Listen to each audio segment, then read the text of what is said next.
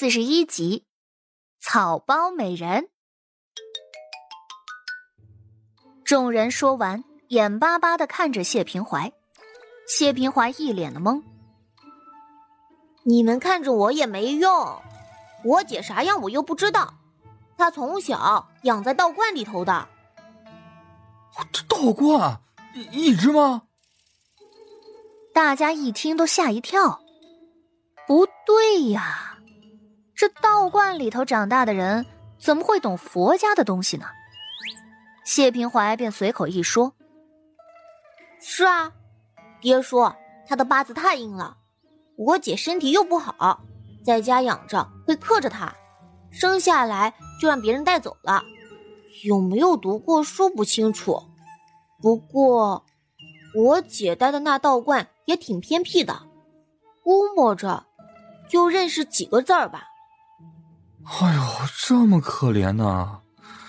哎，真是可惜了那么一副好容貌了。众人都忍不住啧舌。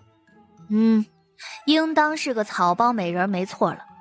有人又问道：“对了，你爹明日是准备送银子过来吗？”啊，应该是的吧？怎么了？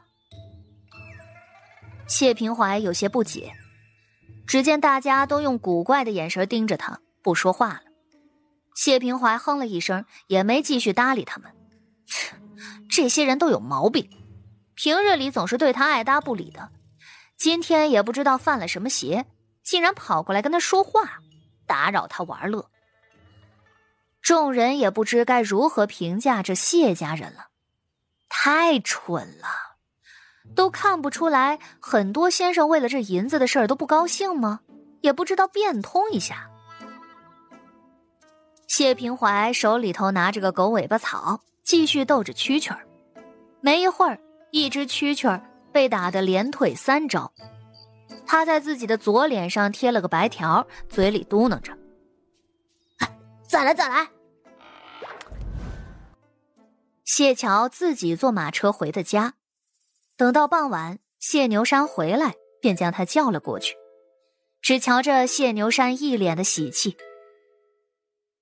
哎，听说你过了入门试了，咱们有资格教束修了。谢桥淡淡的点了点头。嗯，不错不错不错，真不愧是我谢牛山的种。谢牛山十分的高兴，掏出了一张五十两的银票来。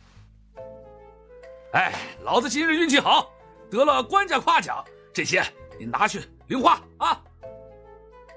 卢氏一听，连忙问道：“老爷不是去酒楼了吗？”“嘿嘿嘿是去酒楼了。我这呀，也就是去凑个热闹，和几个同僚喝着酒呢。哎，结果他们听底下几个书生争论朝堂之事，竟也忍不住张嘴说了几句。我今日呀，身上臭，没敢张嘴。”没曾想，官家竟然溜出宫来了，一字不落的将我们说的话全给听着了，对我呀是大肆褒奖，说我性格稳重，又听说我家里挺穷，就赏了些财物。谢牛山整个人都要飘起来了。谢桥微微一蹙眉，性格稳重，当今怕不是个清明的呀。谢桥便随口问了一句。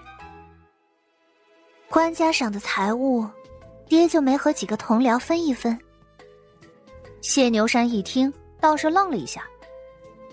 啊，为何要分？谢桥不咸不淡的说：“大家伙凑在一起玩，别人都说实诚话，就你一个一反常态的不张嘴。或许以为你是从哪里得了消息，知道皇上在呢。我若是爹。”这会儿就该送份礼出去，最好再解释一下，否则以后怕是没人带着您玩了。这皇上赏的东西肯定也不少，用不着全部都送出去，只要送出去一小部分就可以了。而且得知他得了赏，关系好的人家自然也会送礼过来庆贺，又是一笔收入。被谢桥这么一说。谢牛山立即就反应过来，哎呦，哎呀呀呀呀呀，好像是这个理啊！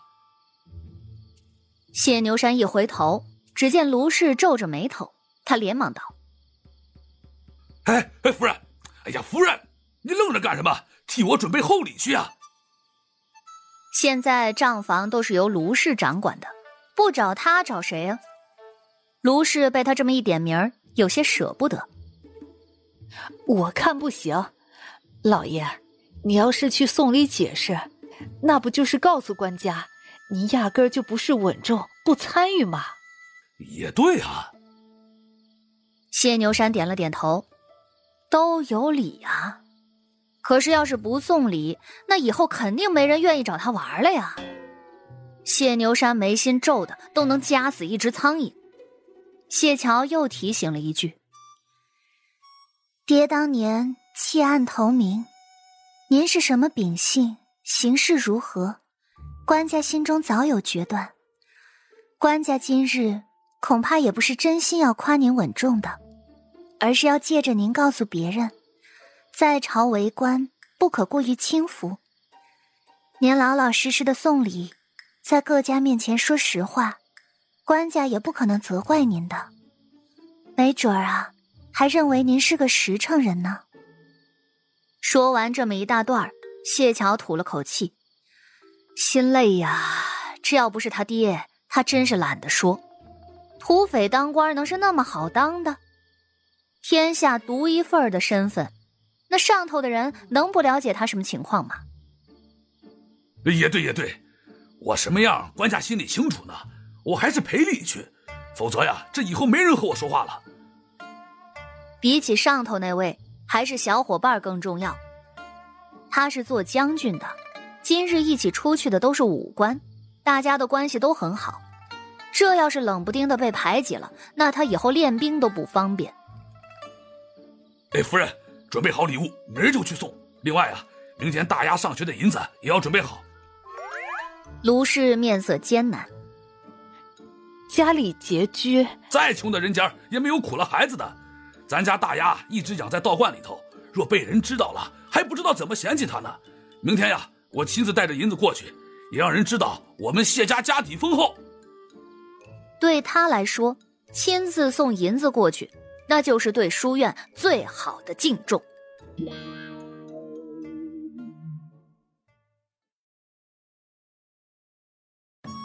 本集就播讲到。感谢您的收听，去运用商店下载 Patreon 运用城市，在首页搜索海量有声书，或点击下方链接听更多小说等内容。